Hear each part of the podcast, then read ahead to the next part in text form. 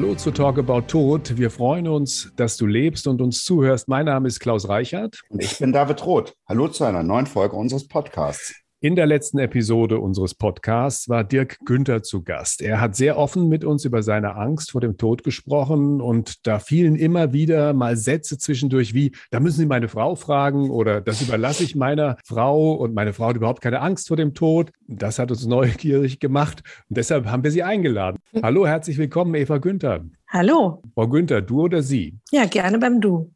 Also, dann stell dich doch kurz vor. Ja, gut, also ich bin die Eva Günther.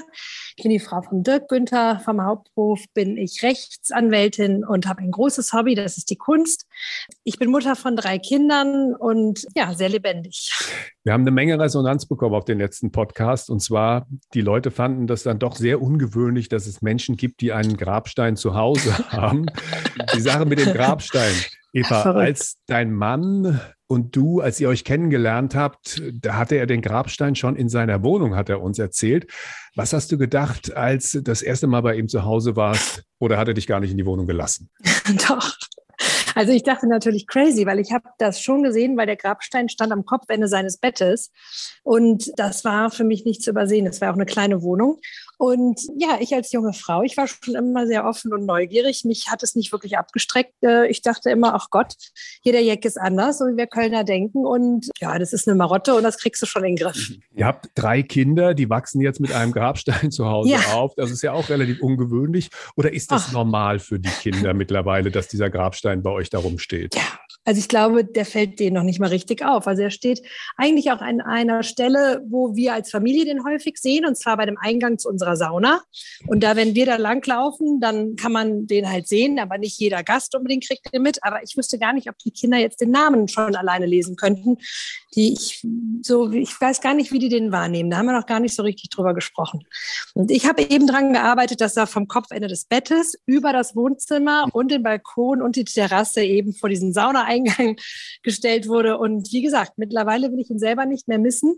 Und ja, jede Familie ist anders. Und wie haben Gäste darauf reagiert, wenn sie den gesehen haben? Oder das ist ja schon ein Gesprächsstand ja. dann, oder? Also wir haben meistens nur wahnsinnig nette Gäste, die sehr offen und interessiert sind. Und deswegen wird dann einfach darüber gesprochen. Die wollen natürlich alle wissen, wo wir den herhaben, ob wir mit der Frau Josephine Müller verwandt sind und wie das denn jetzt kommt, dass der Grabstein da steht. Das interessiert die meisten. Und wenn ich dann die Geschichte erzähle, dann ähm, ja, habe ich das Gefühl, finden das alle ganz eher witzig. Und ich habe jetzt noch nie das Gefühl gehabt, dass uns jemand nicht nochmal besucht, weil wir den Grabstein haben. Das wäre ja sonst so eine Konsequenz. Und wenn das jemand abhalten würde, zu uns zu kommen, dann glaube ich, wäre es auch gut so.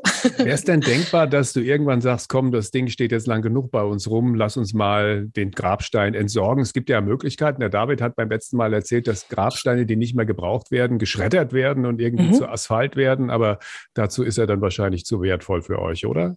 Ja, also erstens ist er ja ein Herzensstück meines Mannes. Das heißt, der muss bleiben. Ich würde jetzt nicht darauf bestehen, dass wir den wegtun würden. Und mittlerweile über 25 Jahre hinweg kenne ich den jetzt und lebe damit, ist er auch zu einem Teil meines Lebens geworden. Und ich würde ihn durchaus vermissen, wenn er nicht mehr da wäre. Dein Mann hat uns erzählt, dass er sich jeden Tag Gedanken über den Tod macht. Hast du dir mal Sorgen gemacht, dass er sich vielleicht zu intensiv mit dem Thema beschäftigen könnte? Sorgen habe ich mir nie gemacht. Um ihn, mein Mann und ich sind sehr verschieden und wir gehen das Leben von sehr verschiedenen Seiten an. Und dieses ganz Intensive ist ohnehin eine Seite von ihm, die er ja auch in seinem Beruf auslebt. Und das bin ich eigentlich gewöhnt. Und ich habe das eigentlich nie mir angezogen. Das ist der Punkt. Ich habe nie mitgelitten. Also wenn er dann eben Angst hat oder gesagt hat, ja, er würde jeden Tag an den Tod denken, dann habe ich interessiert gefragt und warum, wieso, weshalb. Aber das hat sich nie auf mich übertragen. Und ich hatte nie das Gefühl, dass in seinem Leben eingeschränkt ist durch die Angst vom Tod. Mhm. Aber es ist tatsächlich schon immer da.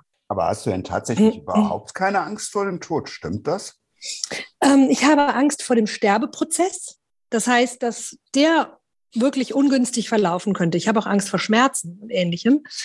Aber ich musste ja durch die Beziehung mit meinem Mann mich sehr früh damit beschäftigen, wie positioniere ich mich eigentlich? Und da bin ich zu dem Gedanken gekommen, dass es sich gar nicht lohnt, Angst zu haben, weil es gibt sehr wenige Wahrheiten in diesem Leben, die feststehen. Die eine ist aber, alle, die jetzt leben, werden sterben. Und die zweite Wahrheit ist dann eben auch, dass keiner weiß, was kommt. So, und das sind zwei Fakten, die mir glasklar geworden sind. Und ich denke auch, dass jeder von uns irgendwann die Antwort hat. Und zwar im Moment des Todes kriegen wir alle das Rätsel gelöst, sind wir Geheimnisträger dann ab dem Moment. Und ich sehe dieses Warten auf den Tod und dieses Erkunden der Frage, was denn da kommt, als eine große Geduldsübung einfach an und sage, ich warte einfach mal ab und ich werde die Antwort schon kriegen und da muss ich keine Angst vor haben. Zumal sehr viele Fragen, die, ich, die mir beantwortet wurden im Leben, sich hinterher als was Gutes herausgestellt haben, sogar viel mehr, als dass ich Schlechtes im Leben erfahren habe. Bin ich vielleicht auch gesegnet, aber die meisten Dinge haben sich als was Gutes entpuppt. Und deswegen ist in mir diese große Zuversicht, dass es etwas eher Gutes sein wird. Und wenn es dann doch was Schlechtes ist, dann habe ich halt Pech gehabt. Dann, aber dann hätte sich auch die Angst vorher nicht gelohnt. Aber das erleben wir ja auch jeden Tag. Heute haben ja viele Menschen eher so eine Angst vor der Angst, was alles passieren könnte, gerade wenn sie so in den ja. Medien schauen. Ne? Mhm. Und wenn ich dann mal die Gelegenheit habe, die Realität überhaupt noch zu sehen, überhaupt mitzubekommen, wie ist das, wenn jemand stirbt? Wie sieht eine Leiche aus, so gegenüber den Medien? Oder wie ist so eine Situation, dass es eigentlich nichts so Schreckliches gibt, dass nicht irgendwas gut oder sinnhaft da drin ist? Dann lernt man so stark damit umzugehen. Also man lernt, man lernt und man gewinnt sehr viel Zutrauen. Ne? Ich hatte ja. bei deinem Mann übrigens den Eindruck, dass er dadurch, dass er sich auch intensiv mit Philosophie beschäftigt, dass das Nachdenken über den Tod ihn nicht nur belastet, sondern unter Umständen sogar in bestimmten Situationen auch entlastet. Wie ist denn das bei dir? Also es gibt Situationen, da fühle ich mich durch den Gedanken an den Tod eindeutig entlastet, weil ich ab und zu denke, gerade wenn man ein sehr intensives Leben hat, was sehr anstrengend ist, und je älter ich werde, denke ich immer wieder mal, mein Gott, irgendwann tot sein, eine ewige Pause einlegen, das macht auch irgendwie Sinn. Ja, und da habe ich keine suizidalen Gedanken mit, was man jetzt vielleicht denken könnte, sondern dass ich manchmal denke, ja, irgendwann ist es vielleicht auch richtig, einfach mal sich hinzulegen und dann auch nie wieder aufzustehen, Füße hoch und ruhig sein. Ich bin kein Kölner, aber ich möchte einen äh, Satz zitieren, mhm. den äh, deine Oma immer gesagt hat. Man weiß nicht, wofür es gut ist oder gut ist. Richtig. Okay. Ihr als Rheinländer lacht mich natürlich aus jetzt, aber ihr habt schon verstanden, was ich meine. Was hat denn deine Oma damit gemeint? Ja, also meine Oma, die ist mit mir sonntags immer in den Kölner Dom gegangen, wenn ich bei ihr übernachtet habe. Und ich habe als Kind natürlich gefragt, warum machen wir das? Ne? Und da war immer ihre Antwort, Kind, man weiß nicht, wofür es Jod ist. Ach, so spricht man das auch. Ich musste es einmal sagen. Ja, sehr schön. Und sie wollte mir im Grunde damit sagen, ja, pass mal auf, falls dann doch der Petrus da steht und die Welt durch ein Tor einlässt, dann wollen wir ja nicht diejenigen gewesen sein, die gar nicht in der Kirche gewesen sind. Also man geht dahin, um vorzusorgen für den Fall des Falles, dass sich zum Beispiel diese Kirchenlehre dann die christliche Lehre bewahrheitet. Also man baut vor, ne, für den Fall, dass man da dann doch in diese, durch die Himmelspforte schreiten muss. Aber wir Kölner, wir legen es nicht darauf an, dann der beste Christ der Welt zu sein unbedingt. Wir müssen nicht ganz nah neben Jesus sitzen. Der Tisch ist sehr groß und irgendwie ganz am Ende ist auch noch ein Plätzchen frei für denjenigen, der im Leben dann vielleicht nur mit einer 4 Plus durchs Leben gegangen ist. Aber der Petrus sagt dann, ach komm, du bist doch dabei. Du hast vorhin schon angedeutet, dass du ein sehr intensives Leben führst, dass du versuchst, viele Dinge auszuprobieren, positiv äh, auf die Zukunft zu schauen. Gehst du mit dem Gedanken an den Tod anders um als mit anderen wichtigen Dingen in deinem Leben? Hm, also ich denke eigentlich nicht. Ich denke, dass es auch einfach ja zu einem stimmigen Charakter dazugehört, dass es man eigentlich alles gleich behandelt. Und für mich ist eine große Frage, wie gehe ich mit unbekannten Dingen um?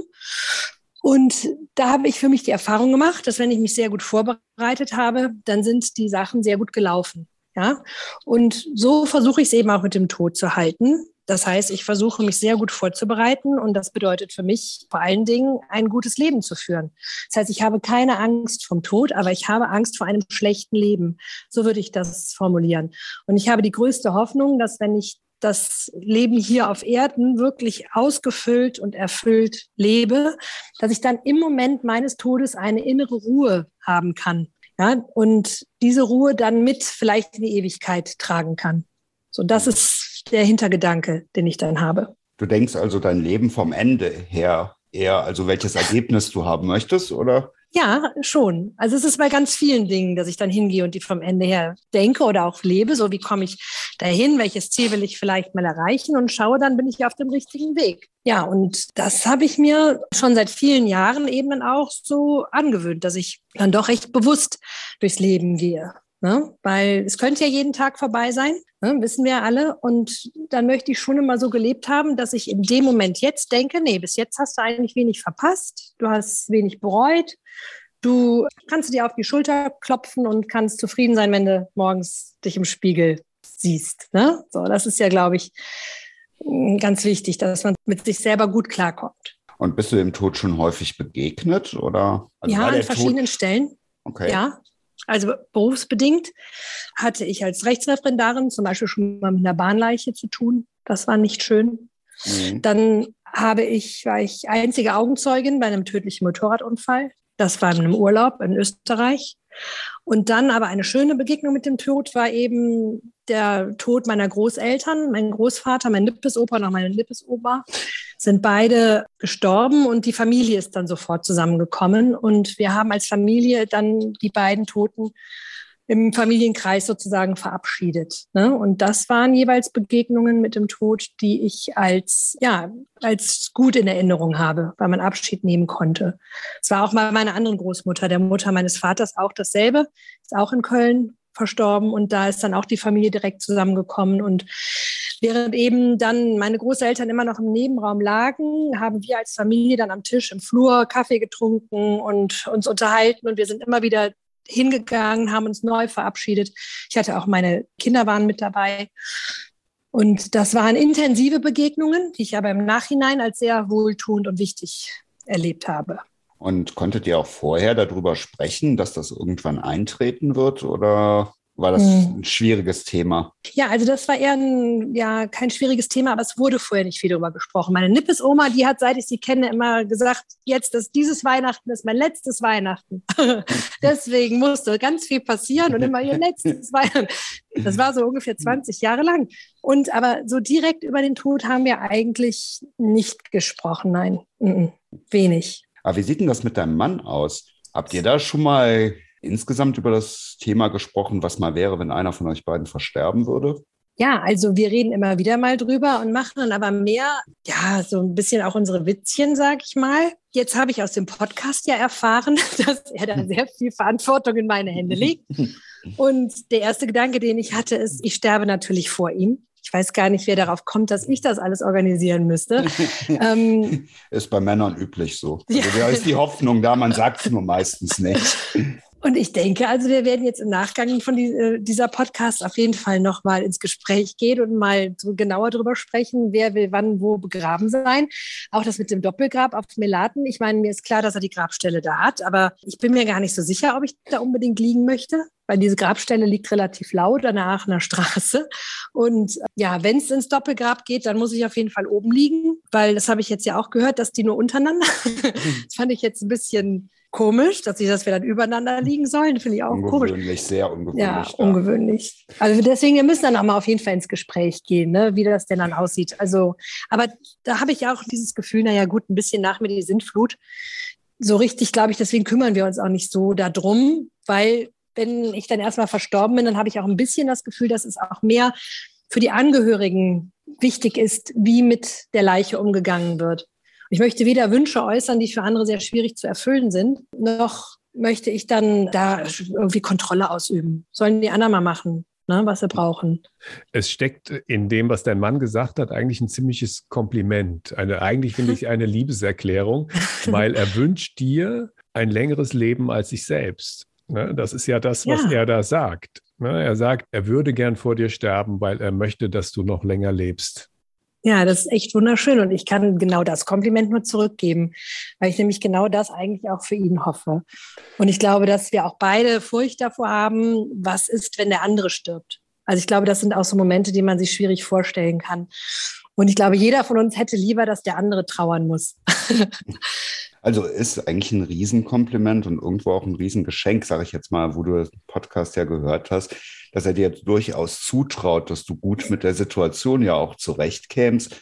Meistens kriegt man ja so zu Lebzeiten halt nicht gesagt, das wird meine Frau schon richtig entscheiden, oder dass die Frau das halt vom Mann hört oder umgekehrt. Ne?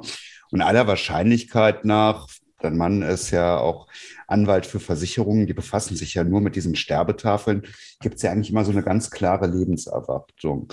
Also im Sinne von, man weiß, glaube ich, dass Frauen im Schnitt, glaube ich, sechs Jahre sind es momentan länger leben würden mhm. als Männer. Und ich erlebe halt häufig dann den Gedanken von Männern, das können wir vielleicht aussetzen. Ne? Und so wie du gerade gesagt hast, Mascha Kaleko, den eigenen Tod mhm. stirbt man nur, den der anderen muss man leben. Ne? Mhm. Hast du ja dann gerade auf der anderen Seite auch gesagt, man hofft ja immer so ein bisschen, der andere ist vielleicht der Trauernde oder dass er überlebt und dann auch wieder Freude im Leben hat. Aber Richtig. glaubst du, dass du das sein wirst oder er? Also ich kann das wirklich nicht gut einschätzen, weil ich halte meinen Mann für enorm widerstandsfähig. Ich habe das Gefühl, er hat so eine Kraft in sich und auch, wie er das Leben angeht, dass ich ihn für wesentlich stärker halte als mich in, in einigen Dingen. Und deswegen könnte ich mir gut vorstellen, dass er wirklich so einer ist, der dann irgendwie 110 Jahre alt wird. Und wünsche ihm das auch. Auf der anderen Seite hat er wesentlich mehr Stress als ich im Leben. Und das wirkt vielleicht auch zu seinem Nachteil natürlich, ne? dass ich dann vielleicht doch da mal einen Vorteil draus ziehe fürs lange Leben. Ich weiß es nicht. Ich kann es nicht genau sagen. Aber mir war gar nicht so bewusst, dass wir das so ungewöhnlich leben, mit, dass wir so ungewöhnlich mit dem Tod umgehen. Das habe ich gar nicht gedacht eigentlich. Der Melatenfriedhof, dein Mann hat ja da diese Option auf dieses Grab, hat auch genau beschrieben, was das für ein Grab ist. Du sagst ein bisschen laut da und außerdem, ja, das, das ist ein Doppelgrab und man muss da übereinander. Mal angenommen, es, es gäbe nicht diese Option. Mhm. Hast du schon mal darüber nachgedacht, wie du gerne bestattet werden würdest? Also ich habe da tatsächlich eine Idee, das habe ich in einem Roman gelesen, was ich wirklich toll fand. Das ging darum, dass eben Indianer ihre Leichen in den Bäumen, in Baumkronen bestatten. Und das fand ich spontan unglaublich schön, weil ich eben auch, ich mag das Licht und ich mag die Luft. Und ich dachte, weil der Gedanke, damit Erde beschüttet zu werden, wenn man sich das so überlegt, das finde ich jetzt auch immer etwas bedrückend. Aber ich glaube, das hat auch mit der Witterung zu tun dass es dort in Ländern, wo es sehr heiß ist, irgendwie viel leichter vonstatten geht, auch da, wo Geier leben und so, dann werden die Leichen, glaube ich, viel leichter und schneller verwertet, sage ich mal. Und ich bin mir nicht sicher, ob das hier die Blaumeisen in Asselborn so schnell hinkriegen würden. Und ob man das hier den Leuten eben, das kann man halt keinem zumuten hier. Aber das äh, finde ich eine schöne Bestattungsform. Dieses in die Bäume gelegt werden und warten, bis der Wind und die Luft und alles einfach irgendwann verweht. Hm.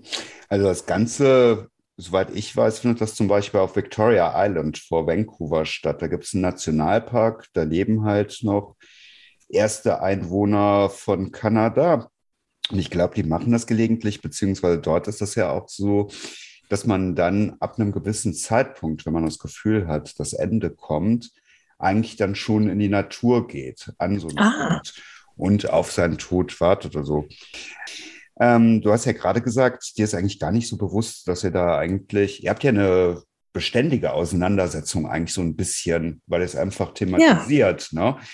Und dir, du hast gerade gesagt, dir ist gar nicht aufgefallen, dass ihr das so ungewöhnlich erlebt. Erlebst du das denn sonst so in eurem Freundeskreis oder in der Gesellschaft, dass Leute so unbefangen über das Thema sprechen und das thematisieren? Nein, also es ist ja auch was sehr Privates. Aber mir war hm. nicht klar, dass wir quasi in unserem Privaten dann vielleicht ungewöhnlich offen miteinander umgehen. Also wir sind jetzt ja 25 Jahre ein Paar und wir reden halt über sehr vieles sehr offen und wir reiben uns auch sehr aneinander. Also hier ist, äh, mag, also ist jetzt hier kein ähm, Paradies auf Erden bei uns zu Hause. Also zwei Anwälte, die verheiratet sind, da ist, ich glaube, dass das für viele ungewöhnlich wäre, wie wir uns hier eben auch teilweise streiten. Ja, das geht ja ganz schön äh, zur Sache, muss ich sagen. Aber gerade das ist ja dann auch wieder das Lebendige und das, was irgendwie auch Vertrauen auslöst, dass ja jeder mit jedem Thema auch kommen kann. Ja, und da hätte ich jetzt gedacht, dass das gar nicht so ungewöhnlich ist in einer gut funktionierenden Ehe, dass da die meisten Leute vielleicht sich auch wirklich offen austauschen und klar über die meisten Themen reden. Ich muss auch sagen, dass ich vielleicht auch eher diejenige bin, die dann mehr auch darauf drängt, dass wir auch wirklich über alles reden. Jetzt nicht unbedingt, dass das von meinem Mann immer so ausgeht, aber er macht mit und ich bin da auch sehr, sehr froh drüber, muss ich sagen. Finde das schön. Ja. ja, gut, also ich sag mal, ich kann jetzt nicht nachvollziehen, wie das ist, wenn sich zwei Fachkundige dann auf der Grundlage ihres Wissens streiten. Oh. Sag ich mal, weil ich halt ja immer höre bei Es ist furchtbar. ja, es ist also, wir sind leidenschaftliche Juristen und unsere Kinder, die, glaube ich, die kriegen auch eine ganze Menge mit fürs Leben. Aber jede Familie ist, wie gesagt, anders. Ja, auch, äh, ich glaube, man lernt halt als Jurist die Sachebene von der Gefühlsebene zu trennen. Ja, und das ist, glaube ich, sehr, sehr hilfreich, auch in Beziehungsdiskussionen, wenn man eben, wenn beide gleichermaßen auf diese Ebene gehen können, ne? und man auf der anderen Seite aber auch weiß, wann Schluss ist und wenn es auch total egal ist, welche Argumente jetzt gut sind oder besser, wenn der andere einfach mal es braucht, dass man jetzt einfach doch die Gefühle walten lässt, dass man dann wieder aufeinander zugeht. Ja, mhm. Ich ähm, ja, ich merke aber schon, ich weiß nicht, ob ich das jetzt hier so erkläre, dass das jeder zweite versteht. Na, der Hinweis äh, auf die Sachebene und auf die Gefühlsebene ist schon ein sehr wichtiger. Ne? Das ist ja oft etwas, was viele Menschen, wenn sie miteinander streiten, vermischen. Und ich kann mir schon vorstellen, dass das etwas ist, was gerade bei Juristen eine Sache ist, die sie klar trennen können in Konflikten, weil das ist ja in ja. eurem Job etwas, was ihr jeden Tag machen müsst. Ja, richtig. Mhm. Da übt genau, man das, das halte ich auch für sehr wertvoll. Also das war eines der wichtigsten Dinge, die ich für mich im Studium gelernt habe, die sich auf mein ganzes Leben auch ausgewirkt haben, dass man eben wirklich Gefühls- und Sachebene trennen sollte, wenn, gerade wenn man Dinge klären möchte und wenn man bestimmte Sachen mit anderen Leuten gemeinsam erreichen will, ist es gar nicht so verkehrt, da auch mal einen Schritt zurückzutreten. Also was dein Mann ganz eindeutig an dich delegiert hat, war die Frage nach der Musikauswahl für die Beerdigung. Da hat er ganz klipp und klar gesagt, das soll meine Frau machen. Also ich frage, was kommt auf eure Playlist? Okay, von Queen, Another One Bites the Dust. Warum gerade dieser Song? Also, weil der mir sehr gut gefällt. Ich liebe ihn auf Partys zu hören und zu tanzen, gerade wenn ich in bester Stimmung bin und dann dieses Gefühl, jetzt schon wieder einer, schon wieder einer, schon wieder einer. Also tanz jetzt, mach jetzt deine Party und genieße den Moment, weil es kann, wie gesagt, ja auch morgen schon vorbei sein. Wir wissen es alle nicht. Keiner weiß es. Und bei mir überwiegt dann eben weiterhin die Hoffnung, dass dann auch was Gutes kommt. Herzlichen Dank, Eva Günther, und liebe Grüße an Dirk. Jo. Ja, herzlichen Dank, die richtig gerne aus. Alles Gute und danke für das Gespräch. Das war's für heute. Schön am Leben bleiben und bis bald. Ebenso, genau, bis bald hoffentlich. Ciao. bis bald. Ciao.